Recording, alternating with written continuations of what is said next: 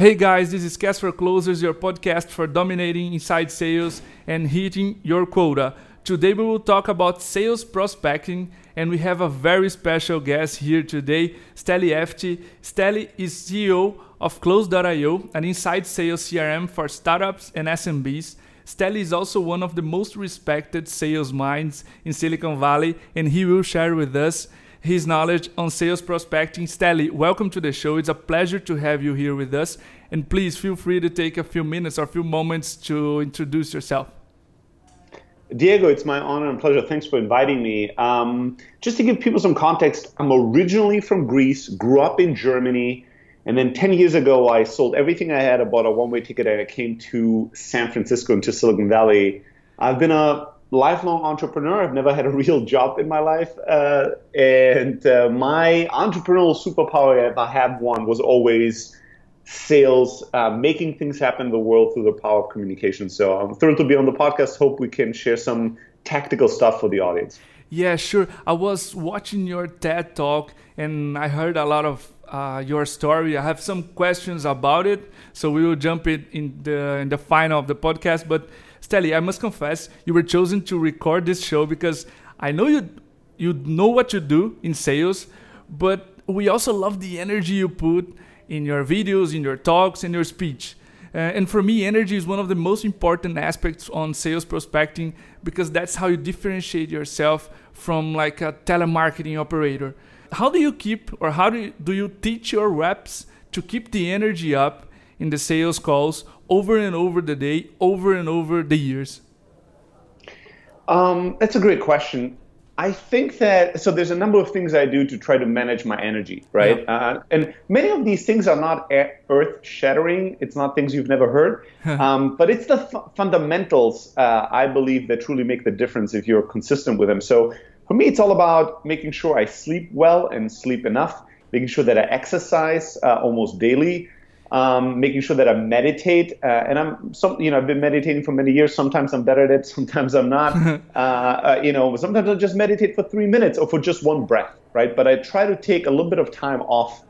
Um, and then I try to pace my energy. I know that whenever I talk to people, whenever, I, whenever I'm on stage, whenever I record content, whenever I talk to a prospect or a customer or to my team, I want to be as giving as possible. I want to give people everything I have to help them and to create as much value as possible. So I always schedule time away from that. So I schedule breaks where I can calm down and kind of recharge my batteries because I can't be like I am on stage or even on the level of energy I'm on this podcast. I can't be like yeah. that 24 7. I don't have yes. that energy, right? So yeah, I have right. to have times where I can come down to get back up.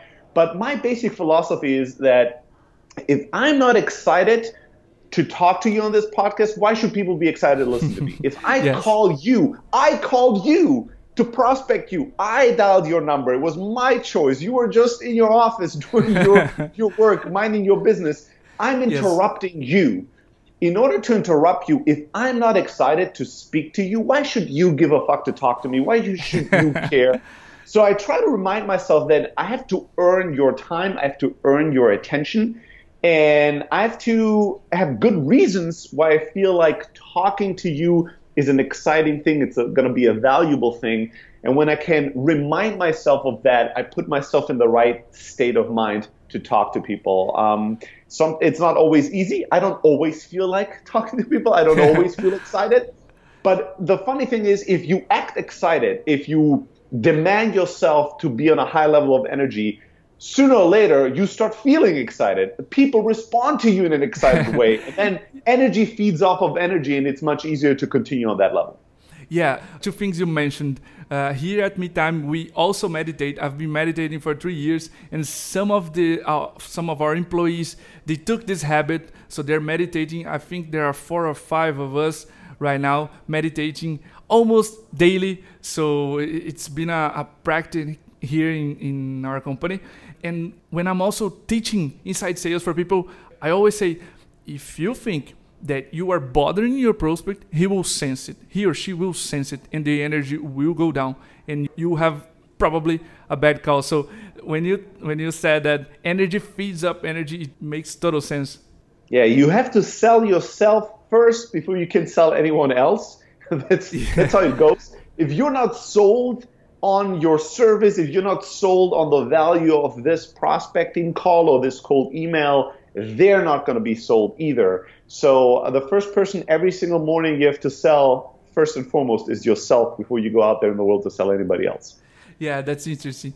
Another thing, you interviewed Gary Vaynerchuk, and he said a lot of things, even related with energy and confidence. But one thing that he explained to the audience that shocked me, he's obsessed by hearing and asking real questions, not just to get permission to talk, but to really understand the customer's need. And if you boil sales prospecting, that's what's left hearing and understanding. So, how do you prepare yourself to really understand your customers' needs and fears that you could share with us? There's two things. One is you have to care. Yes. You know, this is again, it's so simple. It is easy to to miss this point. But if you don't truly care about your customers or your prospects, if you don't truly care about understanding them, if you don't truly care about who they are and what they need, what their challenges are, if you don't truly care about if your product or solution or service is right for them or not, if you don't care, it will come through by you asking questions where the answers are actually irrelevant to you because you don't really give a shit. You just ask to ask the question you really will just want to sell, sell, sell, sell, sell, sell. You don't care really about anything else. You're selfishly interacting with him because you want to get a commission, you want to close a deal, you want to make money. It's all about just you. If you don't care, I cannot teach you any communication technique or question technique that's going to matter because you don't care, right? So you need to care about people. And then the second thing is you need to learn, and this is something takes time and practice but most people are not aware when they are interpreting what they hear or when they are truly understanding what they just heard, right? So oftentimes yeah. somebody will give you an answer and that answer is not complete. That answer is not actually giving you all the data and information to truly understand what they're doing. Perfect. But because you're so in a rush to get to your next question, you're just filling the blanks in your own mind. You know, yeah. so the, the, the customer goes, well, I don't. I've seen this so many times with salespeople. The prospect will go, well, I don't know. There's many many things that we need to consider. Budget is one, timeline is another, and the third one is you know this, that, and uh, whatever. And then the the salesperson will respond, yeah, I do. I do totally understand that you want to have the best price and really cheap, and that that's the most important thing for you. And I'm like, whoa, whoa, whoa, whoa, whoa. we didn't say that. Nobody yes, said that. Yes know, they said three things matter: budget, this and that. Yeah, when they say budget matters, they don't. They didn't say it needs to be cheap. Yeah. You need like so you need to go back. Somebody telling you budget is important to us is not enough information. You need to go back and go. Okay, let's go through this list one by one. First, you mentioned budget. Can you tell me more about what kind of budget you have, what's important when you think about budget. Tell me more. And then maybe their answer is, well, you know, with uh, 20 million uh, to deploy here, it's important that we spend all the money because if we don't spend our budget this year, we're going to have the budget cut next year, right? Perfect. And all of a sudden, this is a totally different answer than then potentially saying, yeah, well, to, to be honest with you, we're in some cash, uh, we have some cash problems and issues. Right now, we're running out of money. So I really can't afford anything that costs more than uh, $1 a decade or something, right? Yeah, and, and these right. drastically different answers or, or details to budget matters to us, right? So um, the best way to truly get to the core of what the prospect is telling you to truly understand what they're telling you, what the situation is, is to dig deeper, to ask follow-up questions, not to just to allow surface level information uh, to be taken and interpreted on your end, but to take that surface level level information and go, let's go deeper. Let me ask follow-up questions to truly understand what you mean when you say budget is important or security is important to you or integrations are important to you. What does that truly mean? Why is it important? Like really dig deep. Um, if you do that, if you can, if you ask follow-up questions, you truly try to get to the detail and the depth of the answer, you'll do really fine. Yeah, Gary also told on his interview to you, and it, it relates to digging. Like he's obsessed with not just the technical aspect of hearing, but the behavioral aspect of hearing. Mm-hmm. Like he said, if a prospect wants a twelve dollar bottle of wine, I would I would not be satisfied until I had the full context. Like, what? Why do you need a twelve dollar wine? A party, a football game, a gathering mm. with your friends, your boss. So he could like offer a eight dollar bottle of wine for friends, or a fifteen dollar bottle of wine for his boss. So. Uh, he was obsessed with not just the technical but the behavioral aspect of what the prospect has on her mind or is not telling you on the first or the second answer, right? Yeah, and that's why it's so successful. Yeah. It's what makes the difference between people that are okay at sales and people that are truly great at it. Yeah, yeah. It forges outliers, right? Yeah. So, another important topic uh, that our audience has the interest, and I want your view on, is providing value to the prospect, like right on the first minutes and not just good energy, like we were talking on the first question. What are your thoughts about not just listening, but providing real value to the conversation with the prospect?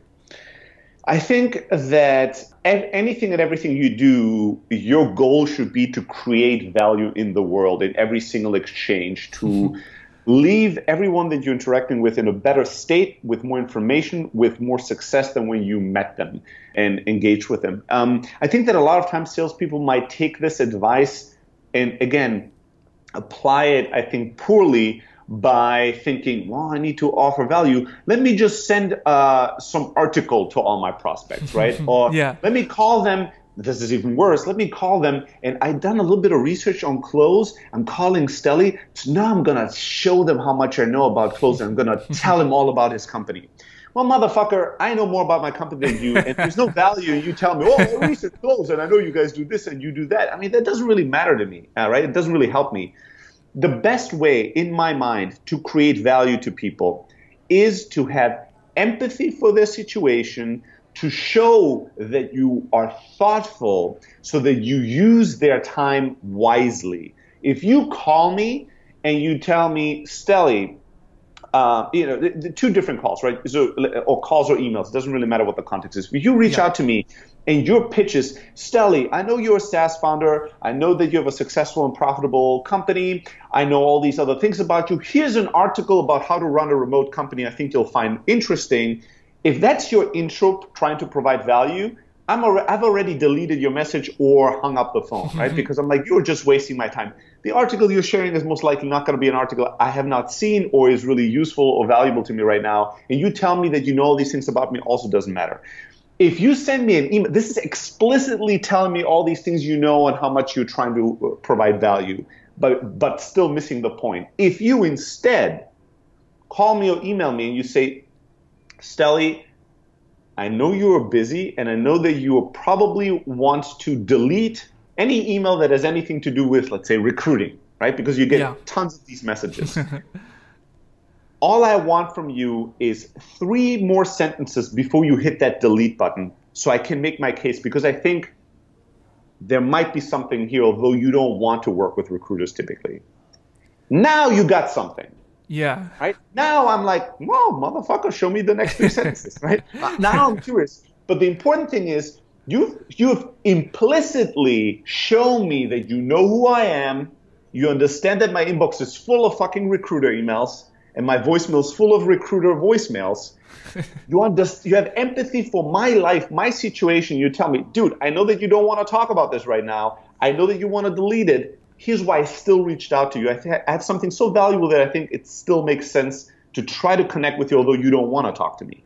Now you're showing me that you know who you're dealing with. So I'm willing to give you a little bit of my time, right? Right. So now, uh, well, it doesn't matter, mean that now if you pitch me, I'm going to buy or not buy. But at least the way you've provided value to me is that you respected my time and you showed you truly understand who I am in the way you're communicating to me. That to me, if you put yourself in the shoes or in the situation of your prospects, and when you send emails or you tweet them or you uh, show up at their offices. When you take into consideration what is this person's life right now? When I interrupted Steli and I, he picks up the phone and he doesn't know who I am, how do I have to answer the questions he has on his mind? Who the fuck is this? Why is he calling me or she calling me? How do I get off this phone call? If I can address these issues and be highly respectful of this person's time, to me, that's the best way to create value. Yeah, it's it's fantastic because sales is evolving, right? So when you were talking about the first email, I said, yeah, maybe he's doing just fine. The, the result will be okay. But we are so full of information and our time is so full that even a okay email doesn't get read anymore, right? Yeah, we had this uh, we had this conversation recently on the pod. I have a podcast with Hiten Shah, who's a, a legend in Silicon Valley and in SaaS yeah. And we, he said, he, I quote him because I love this quote. He said, mm-hmm. "Good email is dead. Great email is more alive and successful than ever before." Right? Because we are talking about this concept that lots of people are always talking about. Oh, email is dead. Email doesn't work anymore. Email marketing, email lists don't matter.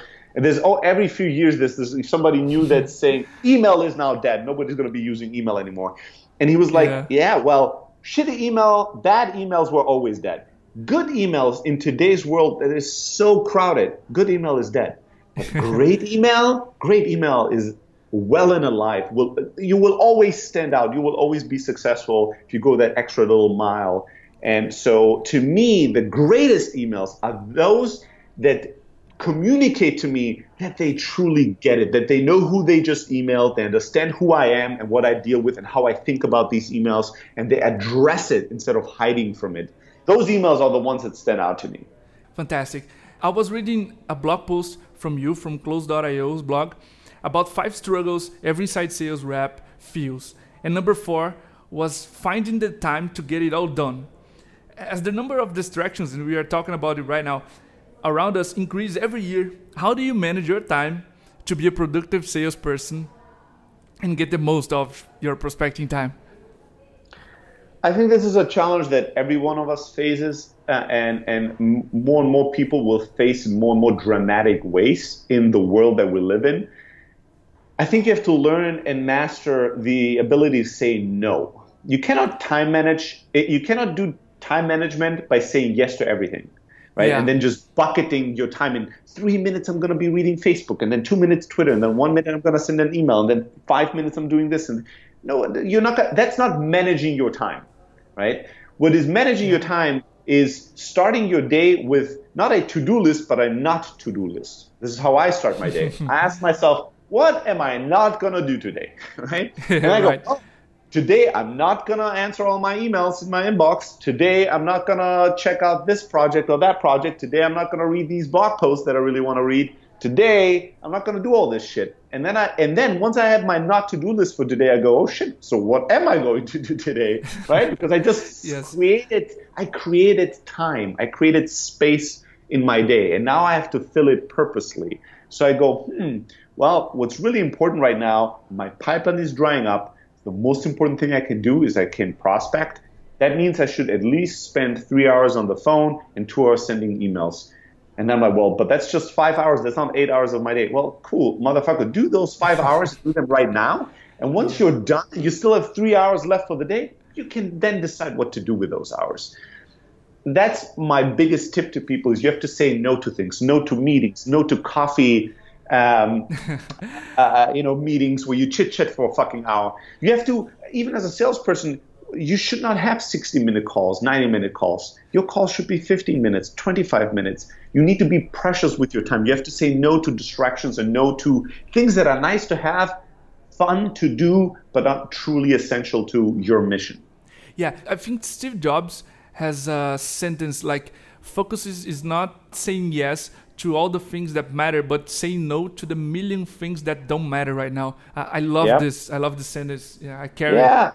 It takes no courage to say yes. Yes is easy. It actually takes balls and courage, metaphorically speaking. Yes. Courage to say no to things. No, I'm not going to participate in this meeting. No, I'm not going to join on this call. No, I'm not going to read this blog post. No, I'm not going to, like, saying no takes courage. And it's the courageous that have power over their time versus allowing the the world around them to dictate how they are wasting their time throughout the day. One thing you mentioned on the TED Talk is that you start your day asking yourself, what if I could do one thing to move my business? What would it be? And you start your day with that. I also think that's a useful tip for our salespeople. Yeah, the, you know what the problem is with that that nobody is mentioning is that when I ask myself, what's if I could only do one thing today, what would be the one thing that would move my business forward in the most significant way? Whatever the answer is, is typically something I don't want to do right now. Yes. Right? So that and that's that's why we're not all fucking the most productive humans on the planet, all doing all the right things all at the right time. The reason is that the thing you should be doing is most likely something you don't want to do right now. and that's why we're all looking for distractions. And that's why we're not doing the most important thing first. What I've learned is not just to ask myself the question, what's the most important thing I should do, but then to tell myself, it doesn't matter if you want to do it. It doesn't matter if you feel like doing it. it actually, the more you don't want to do it, the more you need to do it right now. The more you don't feel like doing it, the more valuable it's going to be if you do it anyways. I have this internal mantra that goes, uh, do it anyways. Well, but I'm not really feeling like that. Well, doesn't matter. Do it anyways. Well, but I'm going to do a poor job if I do it now because I'm not inspired right now. Well, who gives a shit? Do it anyways and that really has changed my life. And, and learning to do the things you don't feel like doing, that is really the key to success and the key to freedom. Have the freedom over your own will, your own time, your own energy, in my mind. And that's also the tricky thing. It's managing our own emotions when we don't want to do the things we all know we need to do. Yeah, it's fantastic because all of your decisions have some kind of emotional attachment to it. And yeah. using your brain to take them it's really really vital so Steli, uh, we're approaching the end of the year a very good time for reflections and resolutions right i was watching your ted talk i mentioned a, a few times ago and something you said about happiness in entrepreneurship just hit me that it's the emotional roller coaster and it's just so similar to sales so if you could let a message or a resolution to our sales audience for 2018 what would it be about happiness I would uh, tell people don't set goals for 2018. Don't create New Year's resolutions that are incredibly yeah. ambitious. Oh, I'm going to change everything about me. I'm going to start working out every day, seven times uh, a week, and I'm going to eat differently, and I'm going to read a, a, thousand books, and I'm going to uh, do all. Like, don't don't do this shit. Like you've done it probably before a number of times. It has not worked yet, so don't continue doing the same thing that isn't working. Yeah. My tip for you is ask yourself what is one thing I'm not doing right now, a small thing, that if I did it every day for the rest of my life, it would make myself, my life, and the world a better place? What is one thing I can do consistently every day? A little thing, something that takes 5, 10, 15 minutes, whatever it is. Doesn't have to be a huge thing.